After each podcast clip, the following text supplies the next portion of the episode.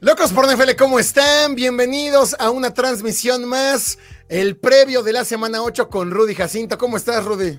¿Qué tal? Un gusto, bien, contento, feliz, listo para lo que ya se va convirtiendo en la mitad de temporada. ¿eh? No se los quiero arruinar, pero sepan que no quedan tantas semanas como nos gustarían.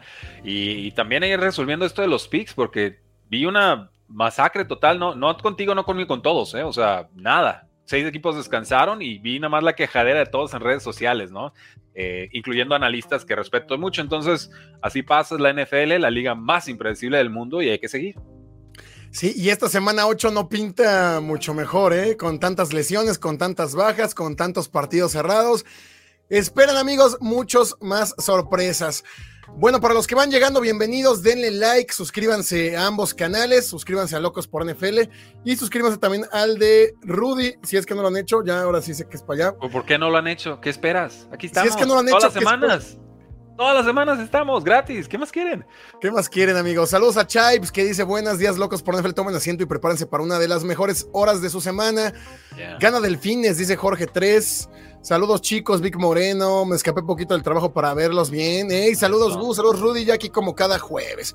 Abrazo a todos los que van llegando. Recuerden dejar like, sus comentarios. Vamos a ir barriendo la semana. Vamos a ir hablando de cada uno de los partidos que tendremos esta semana 8 comenten respectivamente del partido del que estemos hablando para poder leer sus comentarios, porque a veces estamos hablando de los Pats y nos sacan, oye, mis Jets, vamos a hablar de todos. ¿Cómo ves a mi Barcelona? Mm, híjole, me encantaría, pero ahorita no, compadre, ahorita no. Vamos a hablar de todos, así que tengan paciencia, hablaremos de su equipo. Bienvenidos a todos, gracias por comentar y por dar like. Empezamos, Rudy, con este jueves. Tampa Bay en contra de los Buffalo Bills. Y una vez más, parece que decimos, eh, ahora sí Bills tiene que despertar, es que ahora sí tienen que sacar lo mejor de sí, tienen que demostrar, juegan en casa, domingo por la noche, un discurso que venimos diciendo desde hace dos semanas en contra de los Giants y estos Bills nada que despiertan. Una defensiva muy mermada, donde no hay un líder ¿no? de esa defensiva, se lesionó Tredavious White, se lesionó Matt Milano, Von Miller no está al 100%. Hasta Mac Jones les hace drives ganadores de los últimos dos minutos. ¿Qué esperas? más respeto, eh, fue un super drive. O sea, lo que sabe cada quien, ¿eh? Fue, fue muy buen, fue muy buen pase a Ramondre Stevenson que se fue 50 yardas. puso donde tenía que estar. Buen pase de dos yardas a Ramondre Stevenson que se fue 40. Bueno, pero si se los celebramos a Mahomes, pues que no se la celebramos una para el pobrecito Mac Jones, ¿no? Yo creo que Baker Mayfield va a poder mover el balón, Rudy, pero algo me dice que ahora sí los Bills van a encontrar un poco más de estabilidad. También hay que ponerlo en la balanza. Eh, Bucaneros no creo que ponga tanta resistencia como la puso los Patriotas. ¿Qué esperar de Bucaneros, Rudy, hoy? Acabo de hacer live hace hora y cacho, ahí tenía el dato, ¿no? Buffalo ha perdido dos de sus últimos tres partidos, Tampa había perdido tres de sus últimos cuatro. Hagan con eso lo que ustedes gusten y manden. Eh, yo me mantengo con los Buffalo Bills, creo que el, el pass rush es bueno. Realmente el partido aquí está en la ofensiva de los Buffalo Bills, que es top 5 por números contra la defensiva de los Bucaneros, que es la que menos puntos permite y la que menos touchdowns ha permitido esta campaña. Si recuerdo bien, el dato eran 10 touchdowns que han permitido y como 170 y tantas yardas eh, por partido.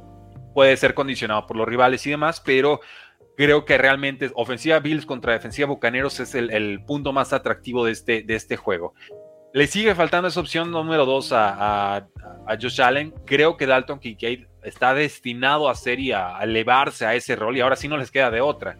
Va a estar fuera Dawson Knox, lo van a poner en reserva de lesionados y el novato a la cerrada que realmente es un big slot, un jugador receptor bastante, bastante buena técnica, con mucha fluidez de caderas, con buen recorrido de rutas, creo que debe de convertirse en ese factor X para esta eh, ofensiva. Veo que está Búfalo favorito por nueve puntos y medio. Voy a tomar a Búfalo para ganar tengo que tomar a, Bucaneros para cubrir, ¿no? Aunque sea a domicilio, sabemos si hay defensa y medianamente hemos visto un poco de la ofensiva, pues por qué no pensar que puedan cubrir. Pero también puede ser este el despertar de los Buffalo Bills y llega la paliza y pues ni modo, ¿no? De, apagar los platos rotos. Eh, creo que en, líneas generales va a ser un partido que empieza trabado, que poco a poco Buffalo se va a ir, se va a ir despegando. Baker Mayfield a remolque, alguna entrega final eh, de balón y, y, se acabó el partido, ¿no? Y sobre todo que Baker Mayfield también llega tocado físicamente a este juego. Sí, qué partido tan difícil de poder predecir qué va a suceder. Uno, porque, pues como ustedes lo saben, o si no lo sabían, les anunciamos, no sabemos el futuro, ¿no? Sí, eh, pero además, porque hay de dos. o Buffalo se mantiene sobre la misma línea donde yo creo que sí gana. No sé si cubra, pero sí gana. El tema de apuestas ya es otra cuestión. Yo apostaría a que no cubre por lo que hemos visto. Pero también puede ser el despertar donde apalen, donde veamos a Josh Allen nuevamente dueño del mundo y todo esto, ¿no? Y que hacen ridículo, ¿no? De no, es que no van a cubrir y ¡pum! 30 puntos. Exactamente. Está en las posibilidades. Yo también, este, pues difícil, yo también creo que lo gana Buffalo. Eh, me parece que Tampa había ido de más a menos. Empezó la temporada muy bien con Baker Mayfield, como que nadie sabía qué esperar de él. Sorprendió a Vikingos, sorprendió luego, bueno, no, no, ya viéndolo en retrospectiva, no fue tan sorpresa haberle ganado a Osos en semana 2, pero han, han, han, empeorado su rendimiento. Este último encuentro en contra de los Falcons, no vimos nada de Tampa Bay, nada. Lo poco que tuvo Tampa Bay fue lo que regaló Desmond Reader, si no ese partido hubiera sido mucho, mucho más disparejo. Tomo a Búfalo para ganar. Yo diría que no cubren la línea. Si yo tuviera que. No me metería esa apuesta, pero si tuviera que apostar, me metería al, Tampa Bay más 9. Y además tomaría un teaser, ¿no? Yo bajaría a Búfalo, subiría la línea. Partido de jueves normalmente no son de muchos puntos. Llegan pues con poco descanso además. Entonces, eso es lo que yo haría. Lo gana Búfalo, creo que van a estar en playoffs. Creo que este equipo de Bills está tocando fondo y de aquí pues va a venir un, saltito, ¿no? Como lo conocemos, es un equipo muy talentoso. No creo que vuelvan a estar al nivel de los jefes, pero sí creo que van a mejorar un poco a final de campaña. perdón, ¿estuvieron al nivel de los jefes? Eh, hace dos años, ¿no? Cuando faltaban tres segundos. Ah, ok, bueno, cuando los 12 segundos de la remontada. Bueno, ok, va, concedo. Fue, fue un juego suficientemente cerrado para concederlo. En ese instante, estaban a la par de los jefes. Ya todo antes y todo después. no creo que vuelvan a llegar a ese, a ese, a ese, a ese, pick. ¿no? Ese pick state, pero pues ahí está. Hay que apostar Money Line a Tampa a ver qué pasa. Dicen por allá gana. A ver qué pasa. Ya, ya llegamos a ese punto, semana 8. no, güey, pues toda mi casa Cardinals, a ver qué pasa, ¿no? Pues, ya. A ver qué pasa. Gana Tampa, Allen anda mal. Josh Allen tiene que eh, ganar si no están jodidos. Ya dijo Josh Allen, ¿eh? tengo que pensar menos y jugar más fútbol americano. Él cree que está pensando demasiado en el campo y, es cierto, los quarterbacks tienen, los buenos quarterbacks juegan a la velocidad del instinto. Y algo lo está atorando ahí en su proceso toma de decisiones, se está notando. Dice Vic Moreno, voy Buffalo aunque no estén pasando buen momento, go Bills. Es el mal eh, contra el peor, ¿no? Realmente ahorita. Gana Buffalo, aunque será cerrado, no lo veo paliza. Gana Buffalo, dicen por allá. Sí, difícil tomar a Tampa Bay. Es que, a ver, Rudy, ya para cerrar este partido y pasar al siguiente. Por favor. ¿Qué tendría que pasar para que ganara Tampa Bay? Es que lo, veo muy eh, eh, complicado. entregas de balón de Josh Allen, que nuevamente entregue la pelota en la primera serie ofensiva y vayan a remolque, porque esta defensa sí te puede incomodar y bastante. Eh, que no encontrar alternativas Josh Allen, ¿no? Todas Stephon Dix y entonces doble marcaje y no, no encuentran por dónde más. Eh, que les atrofiaran mucho el juego terrestre. Generalmente la línea defensiva de Bucaneros eh, históricamente ha sido buena contra, contra la carrera. Eh, estoy, pensando al lado de los Buffalo Bills. Realmente ellos tienen más armas por aire. O sea, tú tienes un Chris Godwin que llega tocado, un Mike Evans que parece touchdown por partido. hay un grupo de receptores jóvenes que también está produciendo, sobre todo Devin y, Trey Palmer. vamos, Rashad White no está haciendo grandes cosas realmente. creo que es un corredor bueno, adecuado y, ya está, ¿no? Pero medianamente te puede cumplir. O sea, ese es un juego sobrio en ofensiva y un juego estelar en defensiva. Es, lo que tiene que hacer Bucaneros, porque parece que para eso le alcanza ahorita. Sí, ponen por ahí los buenos Bills, Cowboys de la Americana, no sabemos qué ver cada domingo. Afortunadamente se enfrentan a un equipo mucho más endeble y en casa. Creo que eso también les da ventaja. Vamos a los partidos del domingo y arrancamos con el que ya invocaron Rams en contra de los Cowboys. Bueno, eh, Cowboys se vio mucho mejor contra Chargers hace dos semanas, vienen de descansar y los Rams que también sorprendieron de inicio de campaña ya están encontrando como más el nivel que veremos a lo largo del resto del 2023. Eh, unos Rams que se vieron muy exhibidos, Rudy, en la segunda mitad en contra de los Steelers. Esa intercepción de TJ Watt. Un Matthew Stafford muy, muy, muy presionado, que a diferencia de otros partidos lo vimos con pases muy errados, ¿no? Completa apenas arriba del 50%. Y una defensa de Rams que no existe. Estamos viendo una versión muy, muy, muy light de Aaron Donald. No está en los partidos, lo veo desencajado. Nunca pudo llegarle a Kenny Pickett. Y vimos un show por aire, tanto con George Pickens como Deontay Johnson Creo que eso abre la ventana para los Cowboys, para un ataque aéreo de, con Dak Prescott, con CeeDee Lamb, eh, mucho con Tony Pollard. Creo que es uno de estos partidos que a Cowboys le va a acomodar en casa, un rival pues que no tiene muchas armas, viniendo de descanso, me quedo con los Cowboys a ganarlo. Sí, y para ganar y para cubrir, yo creo, realmente Dallas saliendo de semana de descanso, Rams con los altibajos que hemos visto, se nos vienen desinflando, desinflando sobre todo en, defensiva. Eh, Stafford, bueno, enfrentó una muy buena defensiva la, semana pasada contra, contra Steelers, lo intercepta TJ Watt, entonces, ah, pues no lo captura, pero le roba el balón, ¿no? Entonces, para, efectos prácticos, termina ganando esa partida TJ Watt. Eh, Micah Parsons puede hacer lo mismo, ¿no? Está a ese nivel de TJ Watt, puede incomodar a ese nivel. Eh, em, y, y el plan de juego, sobre todo ofensivo de los Rams, es efectivo, pero es conocido, ¿no? Tienes dos receptores y un corredor y, ahí va. Realmente no aparece tanto un receptor número 3, no aparece una ala cerrada como Tyler Higby. Y entonces, pues con limitar una de esas dos opciones, que generalmente va a ser una doble marco, atención extra Cooper Cup, pues ya todo apuca en Acua y te hace un juegazo, ¿no? 150 yardas, touchdown, y no alcanza. Y ese es el tema, ¿no? ¿Qué tan predecibles podemos convertir a la ofensiva de los, de los Ángeles Rams? Creo que Dallas tiene las piezas para hacerlo en frontales, todavía en secundaria y demás denme, a Dallas, creo que van a llegar con, con muy buen feeling en ofensiva y, en defensiva. Sí, igual la misma pregunta que en el partido pasado. ¿Qué tendría que pasar para que ganara Rams? Dak Prescott no está arriesgando el balón, ¿no? Ayer hablábamos con, con Piloto y me decía que tiene una apuesta de raparse si es que Dak Prescott lanza 11 intercepciones oh, o más. ¿Por qué, la, ¿Por qué apostó eso? porque le va a Cowboys, porque es un ferviente creyente si Mac Jones no gana el Super Bowl, me rapo. No, pues oye, pues está padre, pero pues hay, hay límites, ¿no? el fanatismo justamente Dak Prescott no está arriesgando el balón, está haciendo pases muy cortos, pases detrás de la línea de golpeo, muchos pases pantalla, como que está en su zona segura. llamémoslo la, zona Alex Smith, está en, su, está en su momento Alex Smith de su carrera. ¿Qué ha pasado cuando Dak Prescott ha tenido que lanzar, ha tenido que remontar? Intercepción contra Arizona y tres intercepciones contra eh, los San Francisco 49ers. Este partido creo que no va a dar para eso. Yo creo que la única manera en que Rams podría ganar es despegándose muy rápido, obligar a Dak Prescott a tener que ir 10 yardas en adelante, y ahí es donde lo pudieran ganar. El tema es que sí veo a la ofensiva de Rams, bien lo dijiste, ya convirtiéndose predecible, ¿no? O sea, únicamente es por aire con Puka, con Cooper Cup, por ahí encontró a Tutu Adwell, pero creo que pueden ser fácilmente dominados. Y del otro lado, sí, la defensa no veo cómo detenga a los Cowboys, que sin ser la ofensiva más espectacular, sabemos que, que saben poner yardas y puntos en el marcador. Dicen por ahí que Cowboys queda mal esta semana. Tú, Rudy, ¿en qué escenario verías a Rams ganando? Creo que únicamente serían las intercepciones de Prescott mismas, que repito, no creo que lleguen al menos en este partido.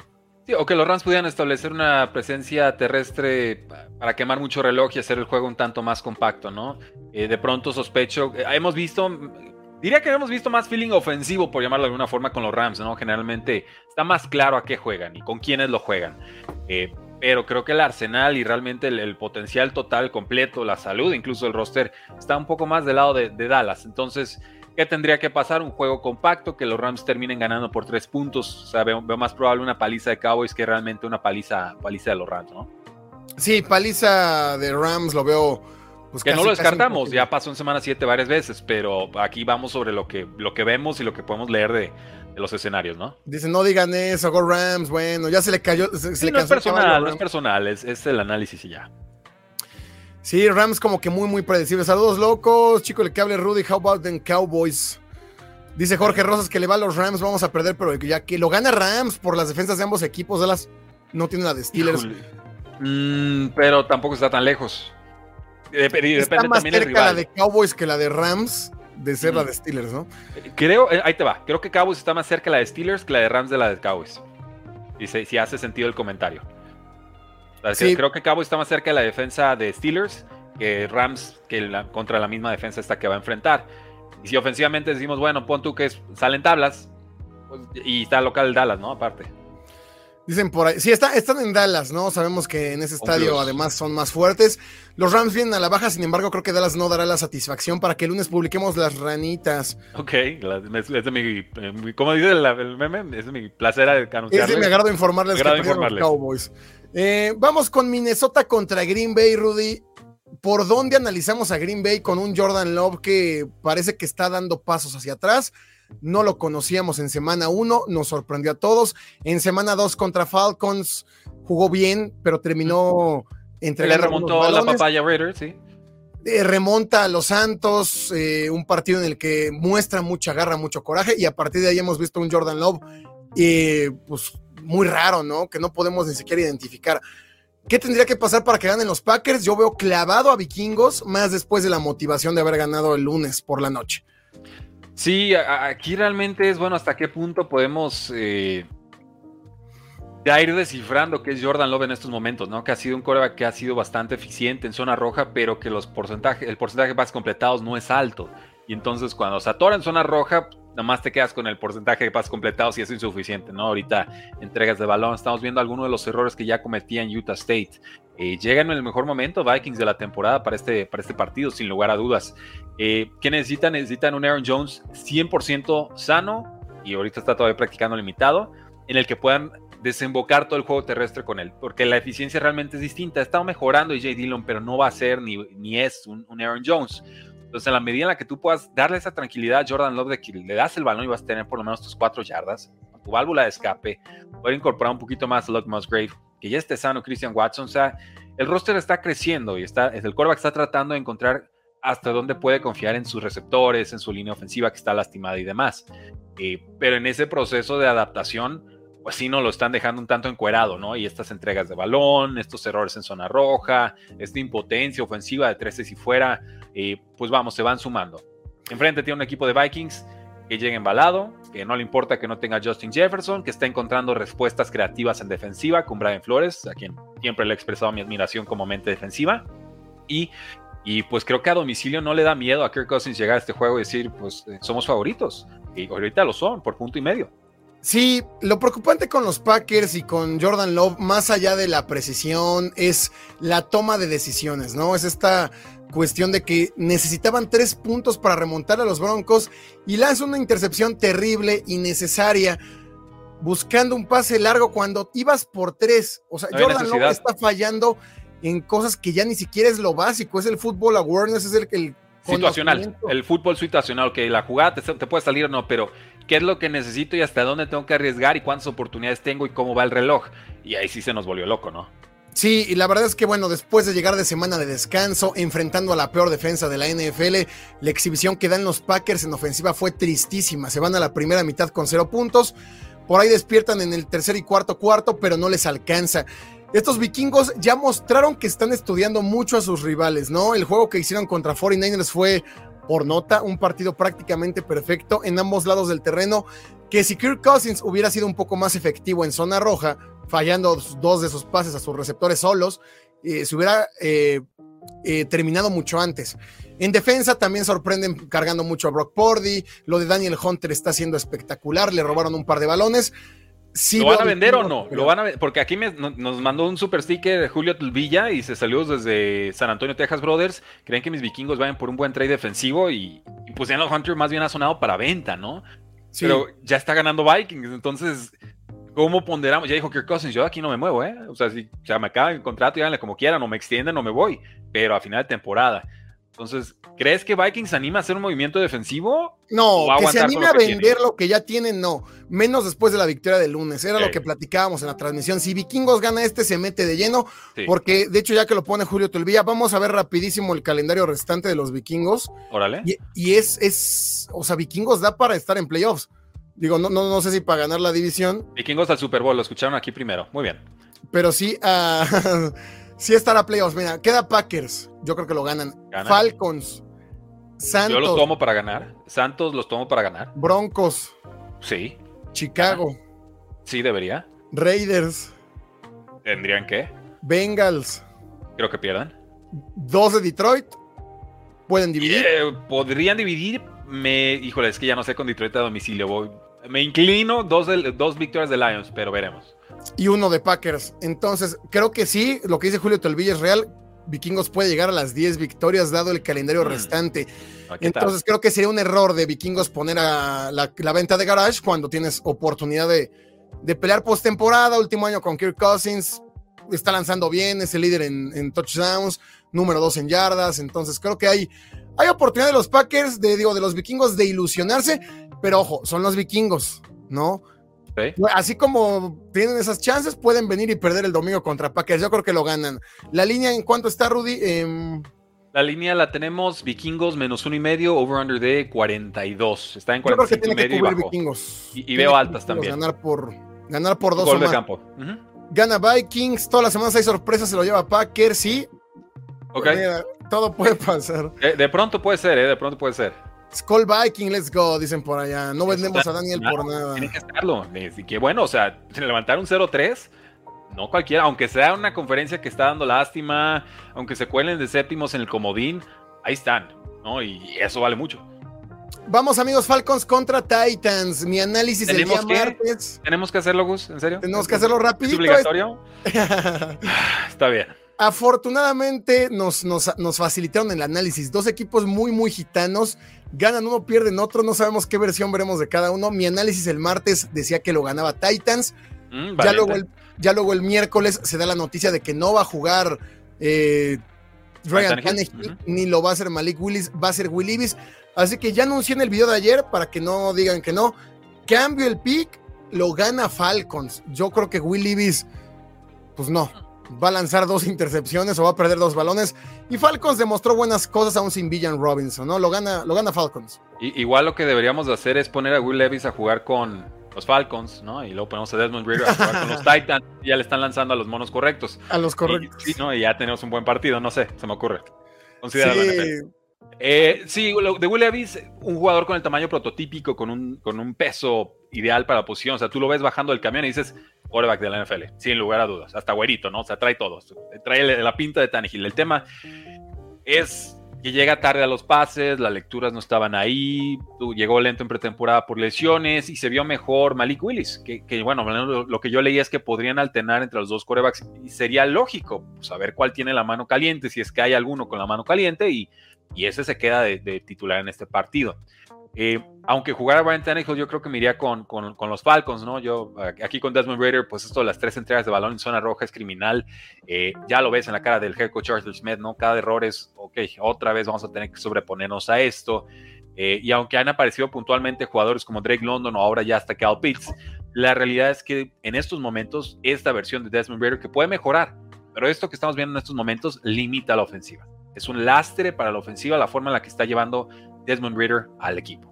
Y entonces yo quisiera ver a Tyler Heineke, pero entre estos dos corebacks y sobre todo entendiendo la actuación buena de Falcons. O sea, ya quitemos la idea de que Falcons no defiende. Estos Falcons sí defienden y defienden bien y viajan bien.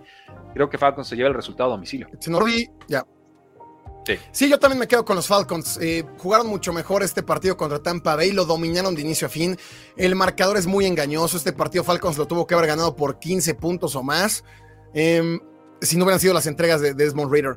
Creo que algo similar van a poder hacer el domingo. Y sí, con Will Levis, ah, no, no, hay, no hay manera de ir con los Titans. Entonces, ahí queda, amigos. Eh, cambiamos el pick para los Falcons. Sí. Y muy eh, válido, ¿eh? Y ya lo estamos apodando la papaya Reader, ¿eh? La papaya Reader, y aquí lo anuncio en live para ver si lo podemos popularizar el apodo en todo México, porque es el plato de papaya que no te quieres echar y a fuerzas te lo tienes que comer, ¿no? Tráigame manzanas, no, cómete tu papaya. Ahí está Desmond sí. Y sin azúcar, sin limón, sí, sí, sin, sin nada, nada, y la textura no, o sea, así muy saludable para ti, pero pues no, no, no quiero papaya, ya, denme, no sé qué fruta sería Telergenic, pero esa pongan. Eh, qué horror de partido, ojalá lo juegue Villan y no nos hagan lo de la semana pasada. Oye, multa para los Falcons, ¿eh? Eso de que se enfermó desde el sábado, se, se agrava en domingo y no reporta ni siquiera un cuestionable con Villan Robinson y luego no tiene ni snaps. Eso es multa, eso es meterse con las apuestas, eso es meterse con el fantasy fútbol y es levantar suspicacias en la NFL. Yo esperaría que no fuera multa monetaria, yo esperaría que fuera un pick, para que ni se le ocurra a ningún otro equipo estar jugando con el reporte de lesionados, sobre todo ahora que hay muchísimos, millones de dólares de por medio en cada partido, ¿no? Claro, sí, por supuesto que tiene que ser así, porque como bien lo dices, ni siquiera cuestionable, ¿no? Ni siquiera en duda, no hubo nada. No. Estaba ahí en el sideline y le dieron un balón, entonces sí, la gente que lo alineó en fantasy. Sale Arthur Smith a decir, no, yo, hicimos todo bien, no, cuernos, cabrón, te va a caer el castigo y te va a caer la de Dios. Y, claro. y por integridad del partido, y, para, y en serio, no es contra Falcons, es para que a nadie más se le vuelva a ocurrir hacer esto, que es bien injusto. Son locales los Titans, sí, que pierdan los dos, ojalá. Vamos al, al siguiente partido, amigos, porque esto pues no, ¿qué, qué, ¿qué, decimos? Ya, oye, un sticker extra o algo, ¿no? O sea, la verdad sacamos mucho de la, de la papaya y no sé qué, qué fruta sería Will Levis. Will Levis, no, Will Levis sería. Un coco hueco, no sé, ¿qué, ¿qué, sería? Sí, un coco hueco, ¿no? Hay que ver lo que hace Will Levis. Digo, a lo mejor nos puede sorprender así como está la NFL, lo dudo mucho. Eh, se me hace que Falcons tiene estabilidad. Ahora, Rudy, vamos a uno que no está mucho mejor: Santos contra Colts. Mm. Dos equipos muy similares que han mostrado ciertas cosas de inicio, que han sorprendido, que han jugado mejor de lo que esperábamos eh, para este inicio de campaña, pero que pues terminan siendo víctimas de sus propios quarterbacks. Derek Carr, que no entiendo por qué no meten a James Winston, lo he dicho toda la semana, creo que Winston te da lo mismo o te da más de lo que Carr está dando al día de hoy. Por menos. Y Garner Minshew, que tiene explosividad, que tiene touchdowns, pero que ha entregado ocho balones en Ah, los bueno. últimos dos juegos, ¿no? Sí, no, le hago así. Me quedo en casa porque juegan los Colts. Me quedo con los Colts porque juegan en casa más bien. Sí, vale, los dos. Me quedo en casa porque juegan los Colts, no lo Sí, quiero sí. ver, ¿no? No, gracias, exacto. No, es- sí, despierta Saints en ese partido. Jaguars aguanta, ¿no? Se hubieran ido a tiempo extra probablemente de no haber sido por este pase de touchdown que suelta Foster Moreau y lo está llorando en la banca. Un pase que ha hecho y atrapado mil veces y en este se le fue. Ni modo. Así es esto de la NFL. Paul se está corriendo bien. Jonathan Taylor ya se ve de vuelta. Zach Moss en su rol con sus menores oportunidades sigue produciendo ya vimos que con Gardner Minshew las yardas aéreas no van a faltar y lo, parece que los touchdowns tampoco. Es cuidar un poco más el balón. Yo voy con Colts. Creo que pueden establecer el ritmo del partido. Sí, la defensiva es muy permisiva, pero estos Colts han demostrado que en cualquier momento te pueden sacar un resultado. Más respondones y realmente no me gusta ni siquiera cómo está gesticulando Derek Carr en estos momentos. No hablamos de momentos de equipo. Creo que Colts se siente más cómodo con lo que es y lo que representa en estos momentos que los mismos Santos que no veo realmente una identidad ofensiva más allá del cuarto y medio muy bueno que nos regalaron, ¿no? Sí, eh, Colts ha mostrado mucha más explosividad en ofensiva. Santos ha mostrado mucha más estabilidad en defensiva. ¿Cuál es lo preocupante? Que Santos no le hizo ni cosquillas a una ofensiva de los Jaguares que en teoría tenían a Trevor Lawrence limitado. Eso. Entonces, Cada creo que escapaba Minshew- Trevor Lawrence era sorpresa de "Ah, ¿cómo puede correr? Y la siguiente jugada de, "Ah, volvió a correr y se Volvió dio correr. como cuatro veces para primer downs, ¿no? Y dices, oye, y el ajuste defensivo, compadre, pues ya te mostró que sí puede correr. Olvídate el reporte todas las semanas y defiéndelo. Ponle un espía, No, y luego. Christian Kirk se escapa a 45 yardas Sí. para una anotación que ni lo tocan. Foster Moro suelta un pase. Sí, partido malito. Ahí ponen por ahí guacal este partido. Pero em, me quedo con los Colts. ¿Tú con quién te quedas, Rudy? Entonces. Voy, voy con los Colts. Tengo que tomar un juego tan cerrado. Voy a irme con los Colts, con el juego terrestre y con lo que Gardner Minshew nos ha mostrado de, de quarterback. Que lo ha defendido como titular, pero sí se nos está volviendo loco con las entregas de balón, ¿no? Está James Winstoneándola. Sí, vamos con el siguiente, que es Patriotas contra Miami, Rudy. Mm. La verdad es que mm, yo lo dije, lo dijimos la semana pasada, esta defensa de Miami es muy, muy, muy endeble. Si habían ganado con tan amplio margen, pues realmente era porque estaban enfrentando a los Broncos, porque estaban enfrentando a Gigantes, porque estaban enfrentando a los eh, a las Panteras. Cuando se enfrentaron contra Bills, sufrió mucho la defensa. Contra Chargers, sufrió mucho la defensa. Contra Filadelfia, sufrió mucho la defensa. Buena noticia, pues la ofensiva de los Pats tampoco es la mejor, pero llegan motivados. Además, victoria 300 de Bill Belichick. Creo que este duelo lo gana Miami, pero creo que sí va a ser un poquito más apretado de lo que la gente cree. Eh, Miami también viene de perder, también están buscando con quién sacarse la espina, creo que no se van a guardar nada, pero creo que Patriota, siendo divisional, eh, va a complicar un poquillo. Me quedo con Miami de todos modos a, ganar. Sí, se, se puso más complicada esta predicción porque Terry Hill no está practicando desde ayer por lesión de cadera. Tenemos a Raheem Monster con lesión de tobillo. Y por ahí también hasta el safety Javon Holland es- está pues, tocado y no practicó. Entonces tienes a tu safety titular, a tu corredor titular y a tu receptor número uno titular no disponibles. Entonces ya estás pensando en Jalen Waddle como número uno que te puede cumplir. En Jeff Wilson como corredor titular, pero no ha tenido actividad este año. Y de safety pues no sé ni quién queda ante unos Patriotas que medianamente parecieron encontrar una identidad ofensiva y que hasta se dieron el lujo de remontar un partido, cosa que con Mac Jones realmente no, no ha sido la, eh, el pan nuestro de cada día. Voy a tomar a Dolphins para ganar, creo que viajar a Miami todavía es complicado, todavía hace calor ahí, son favoritos por cuatro puntos y así como decías Gus, creo que el, el gol de campo es el margen correcto para tomarlos en este partido.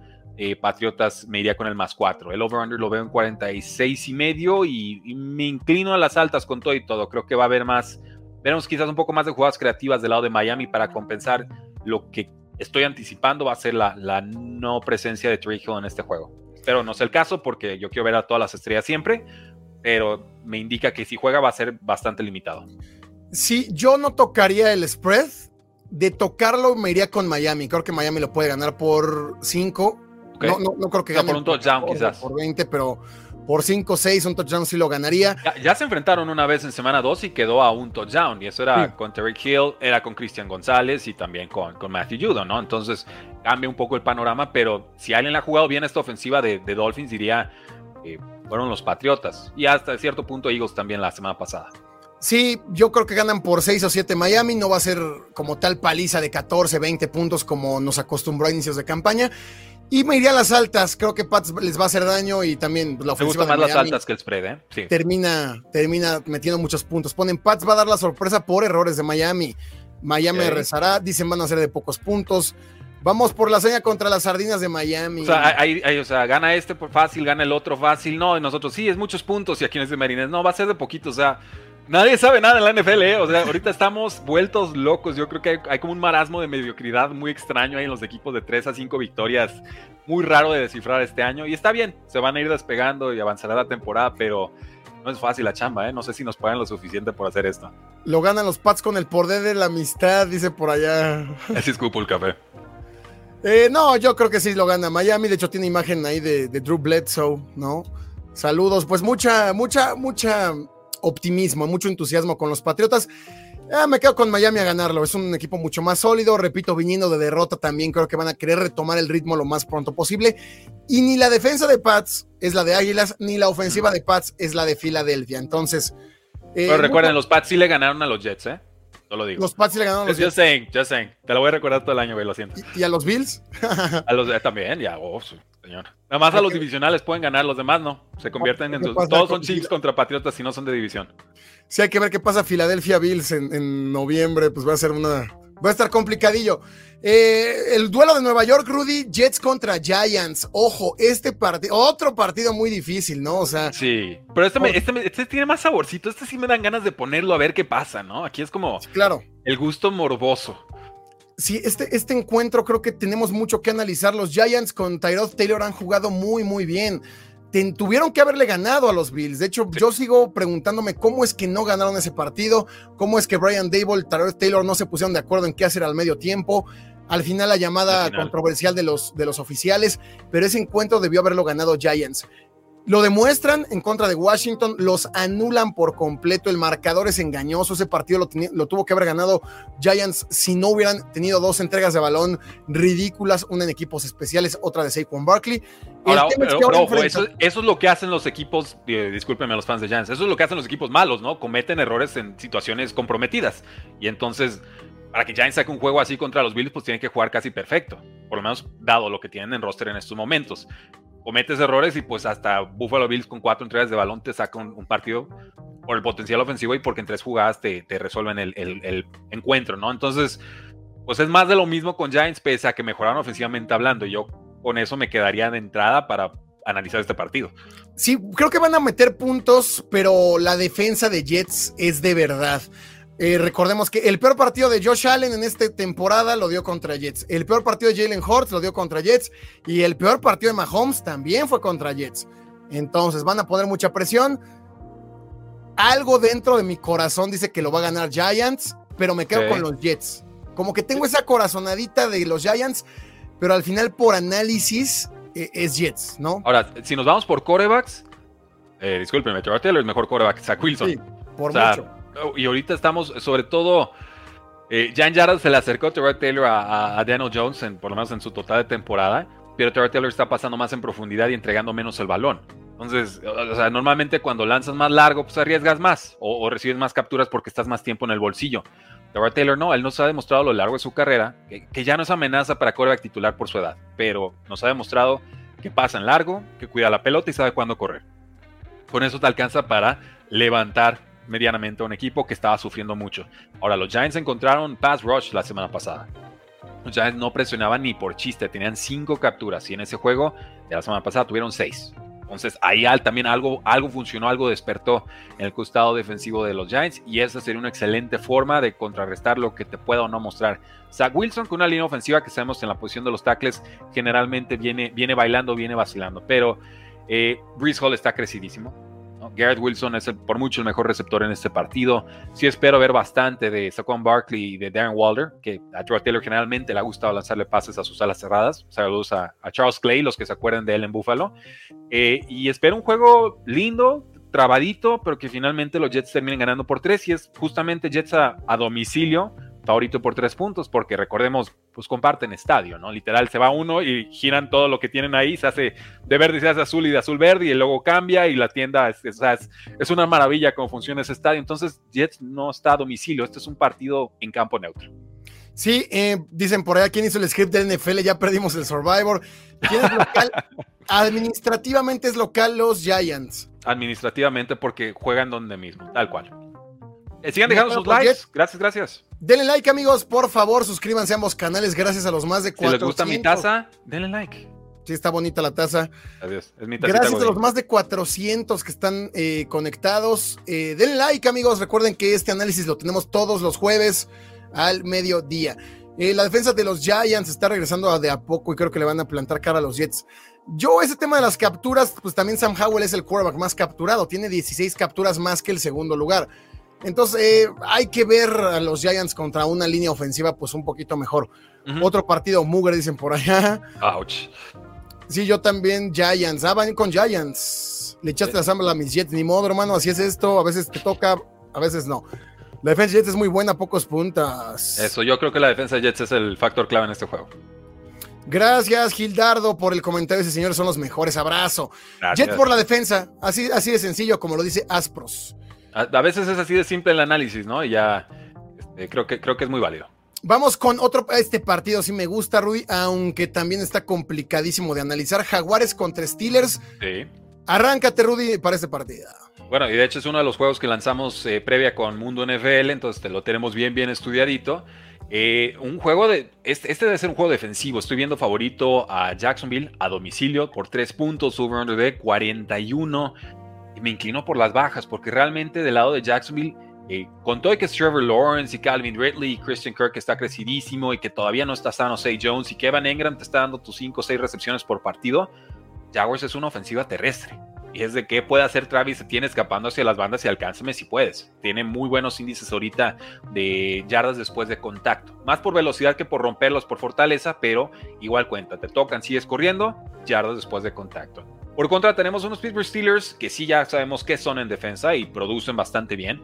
Estos Steelers, si anotan más de 17 puntos, ganan. Esa, es, la tónica, ese es el índice. Si más de 17 puntos, ganan. ¿Por qué? Porque ahorita son una ofensiva que tiene, bueno, tiene una super defensa, pero por ofensiva aérea, más que terrestre, están medianamente produciendo. Regresa Deontay Johnson, te da más de 60 yardas. Regresa, eh, bueno, juega George Pickens, te da su tercer partido de más de 100 yardas en esta, en esta temporada. Najee Harris, bien que mal, tus 3.8 yardas por acarreo, que no es mucho, pero mantiene medianamente honestas a las defensivas. Entonces, espero que a las ofensivas les cueste bastantito mover el balón.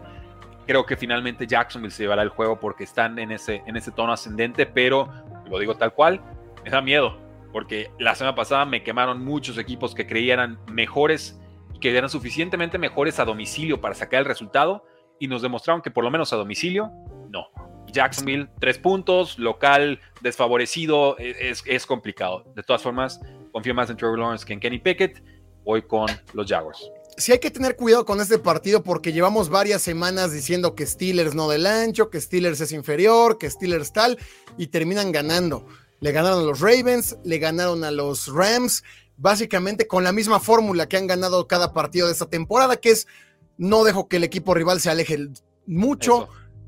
Eh, aprovecho los errores que ellos mismos tienen y al final termino ganándote con goles de campo, ganándote en las trincheras.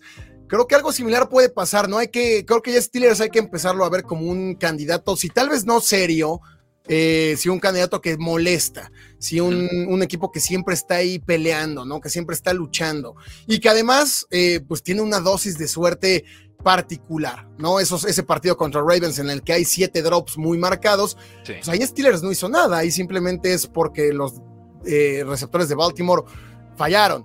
Ahí sí no, no, tuvieron que hacer nada bien ellos. Entonces, bueno, hubo una entrega en la segunda mitad, el error de Lamar Jackson, evidentemente, y contra Stafford, pues TJ Watt no lo captura, pero también genera una intercepción. Entonces, Sí, hay suerte, hay, una cuestión fortuita ahí, pero también hay que estar bien posicionado para poder aprovechar esa suerte, ¿no? Y, creo que Steelers eh, se vuelve como una... Es, muy raro el argumento, pero se vuelve como una especie de mística de, si hoy vamos a tener otra entrega de balón, ¿eh? Y háganle como quieran, como que te la empieza a creer y entonces todos con esa mentalidad juegan y, lo empiezan como a manifestar, ¿no? Se empieza a plasmar en el campo de 7 a 3 y vamos a ganar el partido de todas formas.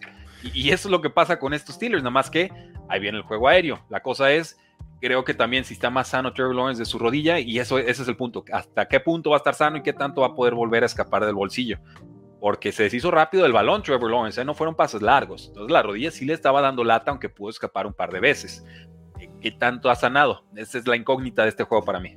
Sí, lo veo muy parejo. Yo creo que Steelers igual, si se lo lleva para nada de sorpresa.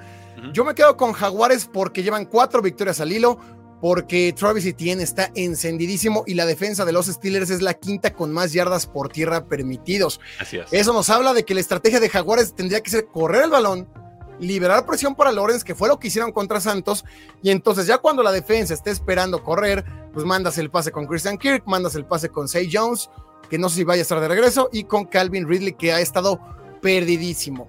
No hay química ahorita, ¿eh? Están, y ya se sintió muy cómodo Trevor Lawrence con Christian Kirk. Es razonable, ya tenían un año de experiencia más. Me dicen, que Kirk es mejor que, que, Calvin Ridley. Estoy abierto a la idea, no creo que eso sea el, caso, sinceramente. Creo que Calvin Ridley demanda más atención defensiva que Kirk y Kirk lo está aprovechando. Y está bien que, bueno, pues para eso son compañeros de equipo, ¿no? Pero eh, me solidarizo con todos los que tenemos a Calvin Ridley en nuestras ligas de fantasy. Ha sido un camino difícil, hay que aguantar. Me quedo con, Jaguares. Ese es el pick, ese es el análisis. Repito, si lo gana Steelers no sería sorpresa. Incluso lo veo también muy probable, lo veo casi 50-50 yo, ¿eh? porque Steelers es la clase de partidos que siento que, le, que, le, acomodan, que le gusta ganar, un rival que también está, pues no está siendo lo más explosivo posible. Eh, ponen por allá, ¿qué pasa cuando los dos de Nueva York se enfrentan en la misma hora? Nunca se enfrentan en la misma hora, ni el mismo día, así se calendariza. Cuando uno está de local, el otro de visita, y si no, también juegan con que uno juegue el jueves, otro el domingo. O también ha pasado, de hecho ha pasado mucho este año, que juegan el domingo y luego el lunes. Pasó, por ejemplo, contra Rams. Rams, Jet, digo, Jets, eh, Águilas Rams se jugó en domingo y el lunes se jugó Cowboys contra Chargers. Y, la verdad es que también nos han metido a, a fuerte de calzador a los Giants en todos los prime times, ¿no? Entonces, pues, está más fácil también jugar con eso. Ponen por ahí el juego está al alcance de los acereros, en el último cuarto se lo llevan. Jacksonville será el segundo de la americana solo detrás de Chiefs. Yo creo que en talento o en momento puede ser que sí. Yo sigo poniendo a Miami por el momento arriba. Eh, Carlos Rosado ha estado presumiendo mucho a los Jaguars desde hace más de un mes. Eh. Eh, no, no, es, no estamos empezando a subir todos como al, al, barco, ¿no? Porque ya empiezan a dar buenas sensaciones y todavía le falta la ofensiva. Y ahí lo que digo es, ok, le falta la ofensiva y están ganando. Imagínate cuando ya estén. Sí, claro. sí va a ser lo bonito. O sea, ¿qué tanto apuestas que van a llegar a ese punto? Sí, la ofensiva no ha aparecido este año. ¿eh? Yo creo que la ofensiva y Trevor Lawrence también se ha visto muy, muy chato. Jaguares y Travis vienen imparables. Se nota la gran química. Abrazos hasta Caracas. Pittsburgh algo sabe hacer bien, parecen coincidencias y suerte sus victorias, pero así han ganado los partidos. Eh, ya puse mi like, Jaguares Steelers es el juego más difícil de predecir, lo gana Pittsburgh. Es que sí, si alguien me dice me lo gana Pittsburgh, digo, Claro, o sea, puede ser, no, no lo veo ni descabellado ni tantito, dado que, repito, eh, eh, pues es la fórmula, ¿no? Subestimamos mucho Steelers, algo han hecho bien para tener buen récord, todo de suerte. Bueno, no, para nada todo de suerte. ¿eh? No, no, y Jaguars también le ha metido el pie bien sabroso a Steelers en temporadas recientes. Yo recuerdo algún Survivor que le pegué un ole, que era lo puedo casi decir de memoria, como semana, era 2017, semana 4 o 5, Steelers en casa, favorito como por 14 puntos contra unos Jaguars, Blake Bortles, todos muertos. Sí. Y saca Jaguars, te vas a acordar de ese juego, ¿no? Y me acuerdo que pegó una barrida en Survivor que fue histórica.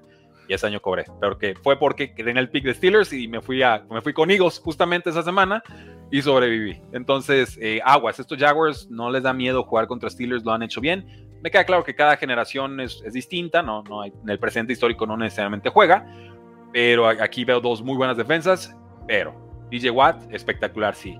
Josh Allen está en esa misma tónica, ¿eh? no, no se habla mucho de él y en ese punto está. Dicen por allá, Luis está en shock de que hablemos bien de los Steelers. Shock, no, ¿cómo que podemos hablar bien de ellos? No pasa nada. Dice Laura, Steelers ganará esperando el análisis de mis Denver Broncos. Ahorita vamos para allá. vamos. ¿Seguro que quieres el análisis de los Denver Broncos? No, no, no, checando, no, checando. Águilas contra Washington, Rudy. Arráncate, Águilas contra Washington. Creo que va a ser un partido muy distinto al de hace tres semanas. Eh, tendría que serlo. Eagles en un muy buen momento, pese a que tuvo su derrota hace algunas eh, semanas, ¿no? Pero esta victoria contra los Dolphins creo que es una confirmación y validación muy especial de lo que están haciendo los Eagles y aparte se siguen reforzando por, reforzando por la vía del trade, ¿no? Javi Roseman haciendo las suyas como general manager, mientras Jerry Jones se sienta en sus manos y dice, no, yo no le voy a llamar a ningún equipo, yo no necesito trades, si me quieren ofrecer algo los escucho. No, compadre, en la NFL para ganar hay que buscar y eso es lo que están haciendo los Eagles. Eh, para mí el análisis de este partido es muy claro, tú lo dijiste, Sam Howell, el quarterback más capturado de la NFL, esta línea ofensiva no lo protege y eso le expone a casi un 40% de presión en todos sus pases. Para un quarterback que está debutando como titular realmente es, pedirle demasiado, ¿no? No hay esquema ofensivo con Eric Bienemy que pueda contenerlo, limitarlo y ahora se enfrenta para mí a lo que es la, mejor línea defensiva de la NFL.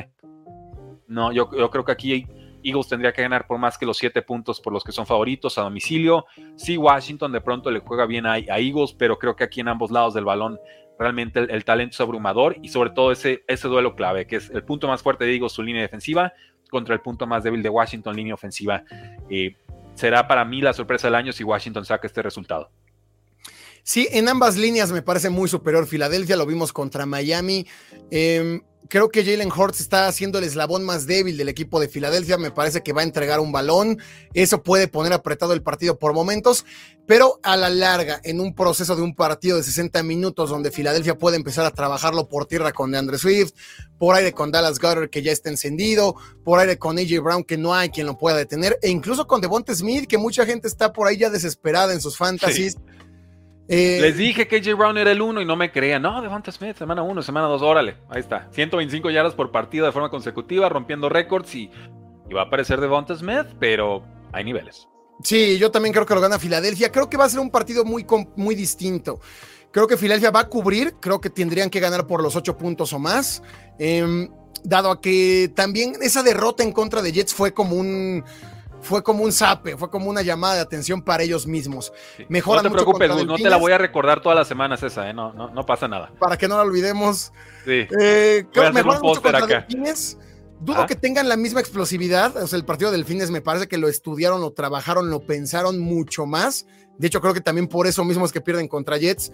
Contra Commanders, ah, lamentablemente no creo que lo estudien tanto. La, arrogancia y, y, esta superioridad también nubla a los equipos.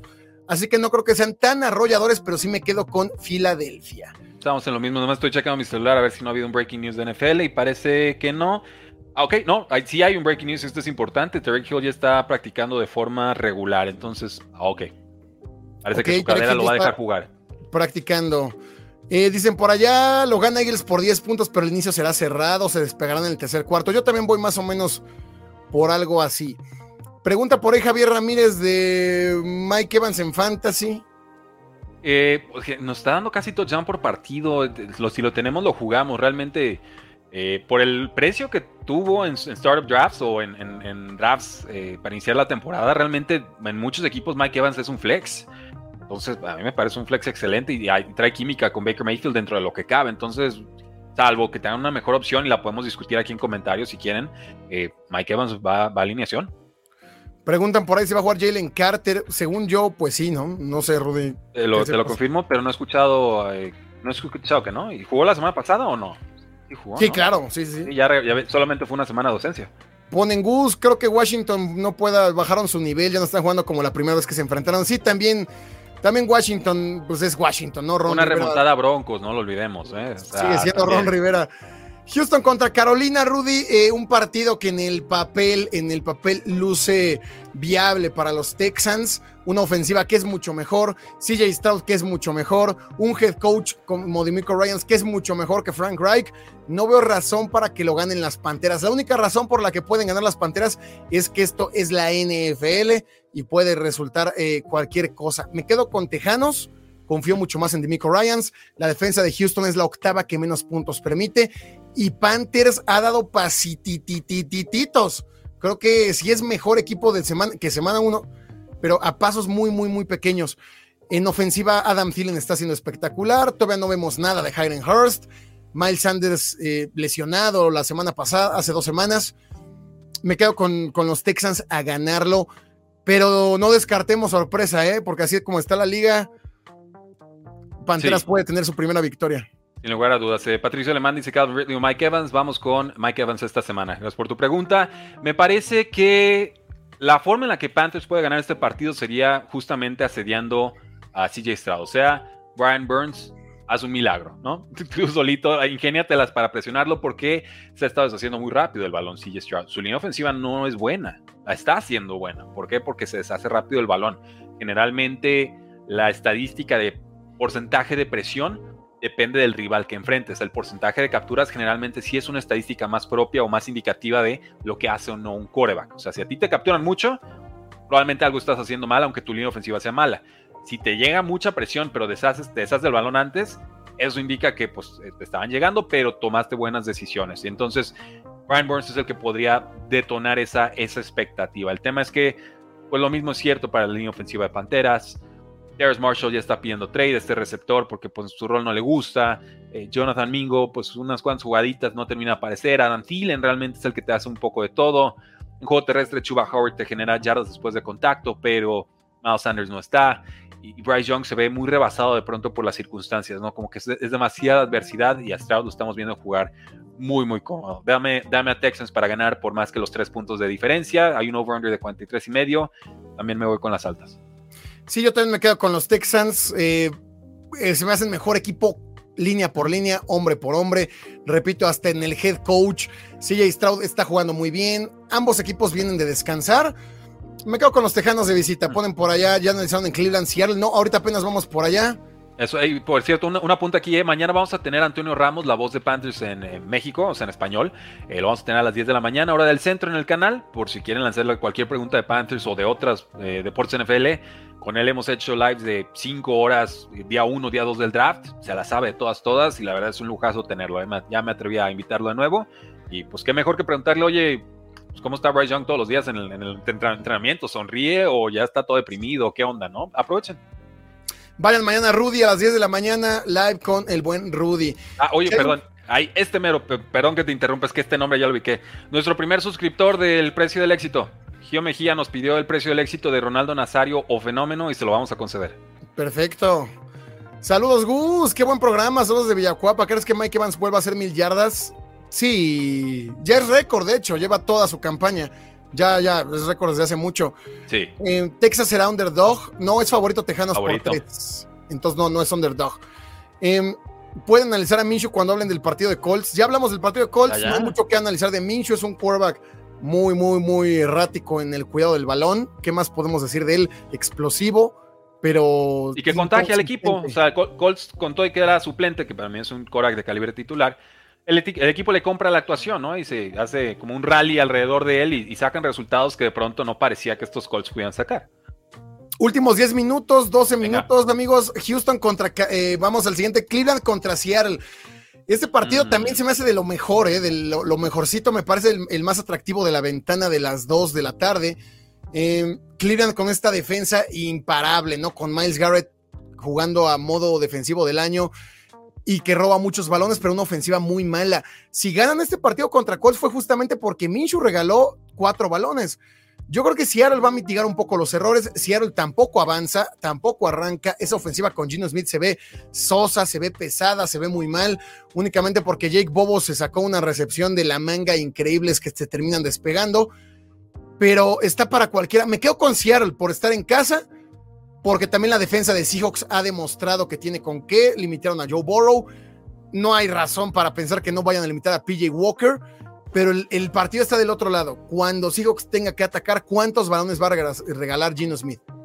Sí, e, e, es eso. Y también estamos vigilando el estatus de salud de Kenneth Walker. Normalmente los miércoles se los pueden dar de descanso, por eso el jueves es un poco más la confirmación de qué tanto nos debemos de preocupar con por la lesión de un jugador. Eh, pero bueno, a vigilar eso. Isaac Sherman también viene regresando de lesión.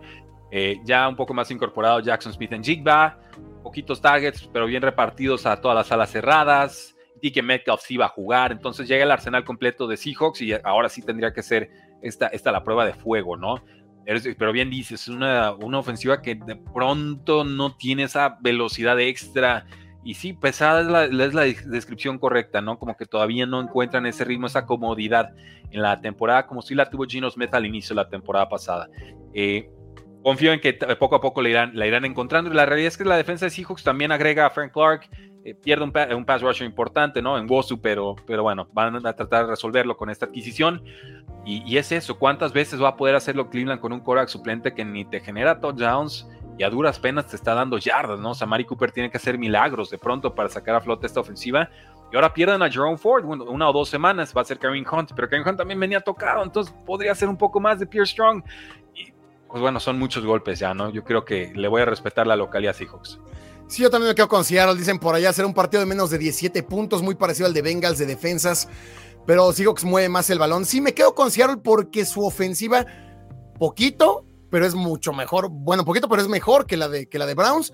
Del otro lado, en defensa, le van a robar balones a Gino, pero tampoco veo mucho a PJ Walker, eh, pues anotando. Me quedo con Seattle. También creo que es el partido en que deben, deben responder. Ya hablaron del Santos Colt. Sí, hermano, vamos a hablar de todos.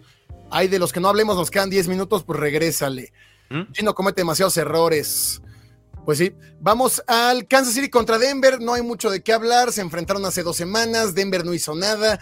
Denver ya ni siquiera da pelea en contra de los Chiefs. Y Jefes viene de su mejor partido en la campaña. Un partido en el que Mahomes lanza 415 yardas, cuatro pases de anotación, cada uno a un receptor distinto y la defensa de jefes es la clave, la segunda que menos puntos permite. Así que de todos lados del terreno es superior Chiefs. No hay forma de pensar que Broncos pueda ni siquiera acercarse a ganarlo. Esa defensa de jefes pone mucha presión. Capturaron cinco ocasiones a Herbert, que es mucho más móvil, tiene mucho mejor brazo que Russell Wilson. Lo gana jefes. Sí, aquí ya con, los Broncos ya más bien estamos vigilando en qué momento entraría Jared Stidham, ¿eh? porque así como se habla de Kyler Murray, de sus garantías por lesión, que hasta 2025 tendrían mucho dinero atorado y demás, no está muy distinto el contrato de Russell Wilson, el rendimiento no está ahí, no se ve contento Sean Payton con lo que está viendo y aunque sería muy oneroso, sería caro, eh, hay formas en las que los Broncos se pueden zafar de Russell Wilson eh, pagando ese dinero altísimo durante dos temporadas, ¿no? Lo que se llama una designación post-junio 1 o post-June 1 cut. Eh, si se lastima Russell Wilson, ese plan se va por la borda y se lo tienen que comer con papas como hasta 2027-28. Entonces, ¿hasta qué punto va a estar Broncos dispuesto a arriesgarse a eso cuando ni siquiera te está sacando a flote resultados? Y a Jared Stidham le dio un buen dinero de suplente, unos 8 o 10 millones de dólares. Eh, meto esta distracción para decir, ya vimos este juego, Broncos entregó muchas veces la pelota, Chiefs tardó en operar ofensivamente y ya en la segunda mitad con relativa tranquilidad, cuarto cuarto hasta que se el lujo de cubrir la línea. Y me acuerdo que estábamos intercambiando mensajes de a ver si Chiefs cubre. Sí terminó cubriendo.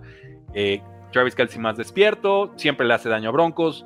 Denme a Chiefs y híjoles, no es bueno Chiefs para cubrir, pero pues va de nuevo. Chiefs menos 7 y, y, adelante, ¿no? El over-under está en 46. No me interesa tocarlo, no me fío de Broncos. Me gusta, me gusta, dado la defensa de, Chiefs. Es un nuevo factor que hay que tomar en cuenta que no habíamos tenido los últimos cinco años de Mahomes. Así que hay que empezar a tomar en cuenta que esa defensa va a hacer su trabajo. Ravens contra Cardenales, creo que tampoco hay mucho que analizar en este partido. Los Ravens son superiores en cada línea. Puede volver que Murray, ya está practicando de forma completa. Es probable que sí juegue. Sí, si quieren arriesgar con el tema de la lesión. Y es eso, o sea, ya tienes casi el pick número uno. Va, ¿Vas a arriesgar con Kyler Murray o vas a querer venderlo o hasta el off-season? Entonces, ahora sí los equipos pueden decir misa, pero según las acciones es lo que realmente están pensando y, está padre, porque entonces con Cardinals vamos a ver exactamente qué es lo que el equipo piensa sobre Kyler Murray. Dudo que juegue, no creo que juegue, tendría que ser una decisión sobre la hora. Esperemos hasta el sábado en la noche o el domingo para saberlo. Pero creo que aún con Kyler Murray pues lleva sin jugar casi un año. Entonces, esta ofensiva de los Cardenales también se me hace muy endeble y la defensa de Ravens pues es de verdad, es la segunda mejor en yardas permitidas, es la que menos puntos ha permitido en toda la temporada. Vienen de secar a Jared Goff y a compañía, que venían siendo una ofensiva espectacular. Y del otro lado, pues vimos el mejor partido de Lamar Jackson en lo que va de la campaña. Yo no pondría las campanas al vuelo con los Ravens porque esta clase de juegos nos los dan cada año, ¿no? Lamar Jackson tiene un juego así por temporada y luego se apaga. Creo que no será la ocasión con Arizona, creo que lo gana Baltimore, lo veo mucho más motivado, lo veo mucho más centrado, veo a un Lamar Jackson mucho más maduro, no solamente por el último partido que vimos, pero creo que es un equipo mucho mejor conjuntado que Arizona. Arizona, vamos, tuvo dos partidos buenos, le ganó a Dallas y dejó de hacer lo que hacía. Sí, Arizona ya, no está jugando cuatro cuartos, ¿no? Peleaba bien y se le iban los resultados en los últimos instantes. Ahora ya desde el, desde el medio tiempo ya, ya llegan con problemas y ya entregan el balón y ya perdieron jugadores. James Conner todavía no juega. Eh, Zach se acaba de ir a reserva de lesionados. Marquise Brown está prácticamente a la venta, aunque dicen que no. es un equipo que todavía se está reencontrando, ¿no? Y, va a ser difícil que contra esta super defensa los Baltimore Ravens lo hagan. Y ahora que vimos una actuación ofensiva tan poderosa de, Lamar Jackson y compañía, pues menos, ¿no? Ya se habla incluso de que Derek Henry a los Baltimore Ravens y digo, Dios mío, sí, quiero, quiero ver eso, por favor, sí. Eh, creo que gana Baltimore y creo que va a cubrir su línea de, de 9 puntos y medio. El over-under está en 44 y medio y también me voy por las altas. Eh, vamos con San Francisco contra Bengals. Este partido era el mejor de la semana hasta que el día de ayer se nos notificó que Brock Purdy está en protocolo de conmoción. Todo reventándolo y estaba conmocionado el pobre. O sea, tú ves los stats antes y después de la conmoción y pues la Tua Tango bailó, ¿no? O sea, literal se nos, se nos desconectó el muchacho, estaba parado de, de milagro. Claro, sí, toda la razón. Sin él, sin Purdy, de hecho, dato, ningún jugador esta semana que ha estado en protocolo de conmoción, ha podido jugar el fin de semana, así que es casi, casi imposible que lo veamos. Sin Brock Purdy no hay más. Contra Sam Darnold creo que la defensa de, de, Bengals se va a imponer. Una defensa de Bengals que ha mejorado esta temporada también, que ponen mucha presión con Sam Hobart, que ponen mucha presión con Trey Hendrickson, que en secundaria están robando balones. Vimos lo que le hicieron a Gino Smith, dos intercepciones, lo secaron en zona roja. Y los eh, 49ers con esta desbalance que tienen en las últimas dos semanas, con una defensa que los vikingos ya nos enseñaron cómo jugarle. Es que si todos le juegan como juegan los vikingos, esta defensa de 49ers se ve muy endeble. Pases pantalla, pases rápidos, pases al slant, eh, aprovechar los duelos uno contra uno. Vamos a ver qué tanto se atreve la defensa de 49ers poner uno contra uno a Jamar Chase, porque si Jordan Addison te hizo lo que te hizo Jamar Chase, esperemos más o menos lo mismo. No hubo ajustes de Kyle Shanahan, sigue dejando muchas dudas, sigue sin ser el head coach ideal porque sigue sin, sin tener ajustes en medio tiempo, sin tener ajustes en pleno partido, que es lo que le hemos criticado desde que era coordinador ofensivo. Entonces, me quedo con Bengals, dada la, dado que no va a jugar Brock Purdy. Sí, ahora esta, esta defensiva de Bengals, y esta es la última prueba que hicimos para Mundo NFL, vayan a checarla, fue la que más me gustó esta semana. Eh, la secundaria está defendiendo bien, está conteniendo bien a los receptores. El tema es que son sumamente débiles contra alas cerradas. Tienen un, permiten un quarterback rating de 120, casi 120 alas cerradas. Y entonces para mí aquí el factor clave del lado de San Francisco ofensivamente hablando, George Kittle. Tuvo unas 70 yardas la, la, semana pasada. Sam Darnold lo tendrá que buscar bastante bien para hacerle daño a esta defensiva donde más le duele. Pero tú lo dijiste, Christian McCaffrey no está sano no está corriendo para cuatro yardas como lo hizo eh, por acarreo, como lo hizo inicio de temporada. Mantiene viva su racha de touchdown, sí, pero la eficiencia, la eficacia ahorita realmente no está. A ver si puede apoyar Divo Samuel. Creo que Brandon Ayuk tendrá algunas ganadas, algunas perdidas contra. contra ah, se me va el nombre del cornerback de los Bengals, pero bueno, Taylor, Taylor Britt creo que es. Eh, entonces ahí, ahí creo que más o menos se neutralizan. Y sin Brock Purdy, pues se complica aún más la, cosa, ¿no? Entonces creo, creo, que el pass rush de los Bengals es suficiente, la secundaria es más que adecuada y es un juego a domicilio. Eso es como la parte que me hace ruido del asunto, pero si no juega Brock Purdy, voy con Bengals. Si juega Brock Purdy, aguanto con San Francisco. Realmente es, es así de simple el asunto para mí. Si yo también me quedo en la misma. Si juega Brock Purdy, me quedo con los Niners, aunque viniendo de protocolo de conmoción pues está complicado. semi conmocionado te va a dar más que un Sam Darnold. Que, que, que Kyle Shanahan lo presumió mucho en el offseason, ¿eh? Es el coreback perfecto para mi sistema, esto y otro. Casi casi dijo, no es Trey Lance y por eso me gusta. Órale, pues lo querías, ahí está, cómetelo con papas, ¿no? Demuéstranoslo. Y lo puede hacer porque el esquema de pronto camufla, camuflajea a los corebacks, ¿no? Y les, les permite producir arriba de sus normales posibilidades. Y, y Sam Darnold tiene cualidades físicas y un poco de madurez para pensar que sí pueda explotar eso. Pero contra Bengals, mmm, contra, estos Bengals de semana de descanso, no, no se me antoja. Más viniendo de derrota, ¿eh? mucho más viniendo de una exhibición tan penosa como la fue el lunes por la noche. Ojalá pierdan los 49ers. Sam Darnold va a sacar el partido, puede ser. Todo puede pasar en la NFL. ¿Va a sacar el partido o va a sacarlos del partido? Nada más aclárenme el comentario, por favor. Sí, yo no confiaría mucho en Sam Darnold. Yo igual me quedo con Bengals. Sin por ganan los Bengals y lo de la conmoción es justificante para la derrota ante Vikings. No, por supuesto que no, nadie está justificando, simplemente estamos diciendo que se conmocionó. No, está bien fácil. Brock Purdy no juega defensa. No estuvo la defensa, ¿no? Claro, la defensa no existió.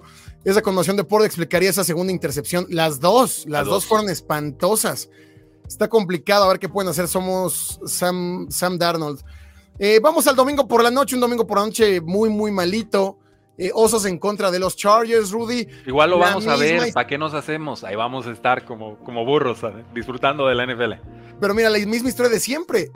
es el partido en que Chargers tiene que despertar, es el encuentro ideal para que Chargers tome confianza y yo creo que se les va a complicar de más contra Osos. ¿eh? Yo creo que este partido, bueno, Chargers se complica con quien sea. Chargers puede jugar contra el que me digas y se va a complicar ellos mismos. Osos viene de una buena actuación, tanto en defensa como en ofensiva con el novato Tyson Bagent. Creo que no va a poder hacer lo mismo que le hizo a los Raiders. Me parece que la ofensiva de los Chargers es mucho más explosiva. Y el tema es la defensa de Chargers. Es la segunda peor, es la peor contra el pase y es la segunda peor en yardas totales. Así que va a haber muchos espacios. Lo veo puntos de ambos lados, pero me quedo con Chargers en casa. Es la última llamada ahora sí de Chargers en la temporada. Si pierde este, creo que se pueden olvidar de playoffs. No, que se olviden de Brandon Staley, hombre. Si pierdes este en, en, casa, que yo creo que va a haber más de Chicago que de Chargers, ¿no? Porque suele ser el caso. Eh, la cosa es que esta defensiva de Chargers deja correr a cualquiera y tiene buenos corredores. Chicago ya lo mostró con fue Dionte Foreman y ya está entrenando Rashawn Johnson, que en su momento también lo hizo bien. Entonces, Chicago tiene formas de proteger a, su quarterback novato. De todas formas, aguanto con Chargers, cinco y medio. Digo, si los tomas, creo que tienen que cubrir, no tendrían que cubrir, pero ¿cómo confiar en esto? Chargers over-under de 46 y medio creo que también se va a las altas hasta por errores de, ofensivos. Entonces, sí es un juego de sables de quien pueda, pero en el papel tendría que ser Chargers el que lo saque. Sí, me quedo con los Chargers. No sé si cubran cinco minutos y medio. Sí, no, ni la quiero tocar porque no. Justin Herbert no se ve cómodo, ¿eh? Se vio realmente con errores y tiras de balón. Puede que el sistema, la desconfianza, pero creo que más bien le, está doliendo la mano izquierda, ¿eh? aunque no es con la que lanza, creo que lo está distrayendo. Sí, desde el partido contra Cowboys lo vimos muy errático. En este último contra Jefes completa apenas 17 de 32, apenas arribita del 50%, dos intercepciones. Sí, no está bien Herbert. pasó. Eh, seguimos confiando en Chargers dado el talento que tienen, dando la, la ilusión, ¿no? Seguimos comprando esta ilusión que a ver hasta cuándo nos cansa pero sí me quedo con los Chargers. Y por último, eh, Leones contra Raiders, tampoco hay mucho que analizar. Los Leones, a pesar de su derrota contra Baltimore, me parecen que siguen siendo uno de los equipos más sólidos, más explosivos. la ofensiva va a seguir funcionando. Perdón que te interrumpa por completo, tiene toda la razón. Vi mal la línea. La línea de Chargers contra Bears abrió cinco y medio, ya está ocho y medio. No, denme a Chicago. No, si tomamos a Chicago sí. gracias por la aclaración, Jorge Liscano. Tienes toda la razón. Vi mal la columna. Abrió en, abrió en cinco, ya está en ocho y medio. No, bueno, yo también me quedo con Chicago. Gana Chargers, pero por máximo siete. Es más, está, metan esa apuesta ahorita mismo antes de que regrese al cinco y medio. Bueno, le estaba diciendo que Leones gana, Rudy. Arráncate. Eh, no, no, eso. O sea, este Raiders después de esta derrota Hombre, decían que tenían jet lag, se estaba buscando, burlando colquemente. No, se vieron todos cansados, ¿eh? O sea, les corríamos para primera y cinco, digo, primera, era primera y diez, corríamos cinco yardas y ya no quieren saber nada de esa serie ofensiva, ¿no? O sea, se vieron mal. Y se estaba casi mofando Colquemet que no tuvo ni una recepción en el partido, ¿no? O sea, ah, qué, si yo fuera fan de Raiders estaría eh, tirándome los pelos. Eh, y unos Lions que vienen de perder, ahora están en casa, creo que tiene que ser paliza de Lions esto. Sí, lo tiene que ganar Lions, cubrir la línea. ¿En cuánto estarán? ¿Unos nueve, nueve y medio? Eh, casi, casi le das, están en ocho y medio y ahora sí me aseguré de ver la columna correcta. Over-under de 46. Sí, yo tomo a Leones para ganar por 10 o más. Juegan en casa, viniendo de perder. Dan Campbell, mucha motivación. Una defensa que también no es tan mala como se vio contra los Ravens. Ese partido contra Ravens, no se queden mucho con eso, ni para Ravens ni para Leones. Creo que los dos equipos van a llegar a estabilizarse nuevamente. Y si Raiders no. Yo compro un poco más del de lado de Ravens, ¿eh? porque yo llevaba ya algunas semanas esperando esta actuación ofensiva. Que la puedan mantener, veremos. Pero creo que el hecho de que ya nos la hayan dado contra una defensa que decíamos, oye, estos sí son buenos, eso, eso vale, ¿no? O sea, por lo menos ya lo vimos, ya no tengo que imaginarme lo que era lo que decía. no, es que algún día Lamar Jackson va a completar pases con, con, este, con el sistema de Todd Monk, ¿no? Bueno, ya pasó una vez. Veamos si se mantiene, pero yo, yo sí le pongo una palomita extra ahí. Sí, no, por supuesto que sí. Es que estos partidos de Ravens lo hemos visto cada año. Yo me acuerdo que en, 2010, en 2021 fui a Baltimore a un juego contra Chargers. Chargers venía echando luces. Parecía que iba a ser un juegazo y aplastaron los Ravens fácil. De hecho, vi el partido ahí en vivo con el buen Daniel Crypto que vive en Baltimore y me recibió por allá. Pero después la siguiente semana perdieron contra Bengals 43-8, un, mm. tema así. Entonces. Has curado del espanto, es válido, es válido, ¿eh? O sea, te, entiendo perfecto. por supuesto que van a resolver, pero no compremos mucho ni, ni, a Ravens, que va a jugar así cada semana, ni a Leones, que va a jugar así cada semana. En este partido contra Raiders no hay mucho más. Ahí está, Abrazo, Jorge Arroyo. Saludos, gracias por el mensaje. Gracias. Em, pues ya nos vamos, Rudy. Gracias a toda la gente, casi 500 que están todavía conectados. Denle like. Super Recuerden cool. que hoy mismo, más tarde, estaremos en vivo para el Bills contra Tampa Bay. Sí, amigos, un partido que no luce tan atractivo, pero queremos también tener transmisión para los amigos de Bills. Así que nos vemos hoy, jueves, aquí a las 6 de la tarde en 5 horas para ver el Ravens, eh, el Ravens, el Bills en contra de Bucaneros, ver si despiertan los Ya Bills, está. ver si siguen siendo lo mismo, ver a Josh Allen. Así que esperamos a toda la Bills Mafia, a toda la gente de Bucaneros hoy a las 6. Nos vemos, Rudy. Gracias. eh, y bueno, si quieren su biografía y los esperamos, el precio del éxito es una suscripción mensual y de aquí a fin de mes, si se suscriben, 100% garantizado que les damos la biografía que quieran. A partir de noviembre es por votación popular, así que si quieren su biografía sí o sí, ya se la saben, stan.store diagonal precio NFL, lo encuentran en todas nuestras redes sociales. La por no termina y nosotros tampoco. Ajá. Ru- Ajá, Rudy, te quiero mucho porque tienes eh, Cooper Cup. Es, él encarna el precio del éxito. Realmente, por eso lo tengo en gris. Y yo hice la imagen, ¿eh? O sea, digo, no es la foto mía, pero, o sea, que yo se la tomé, pero yo la edité.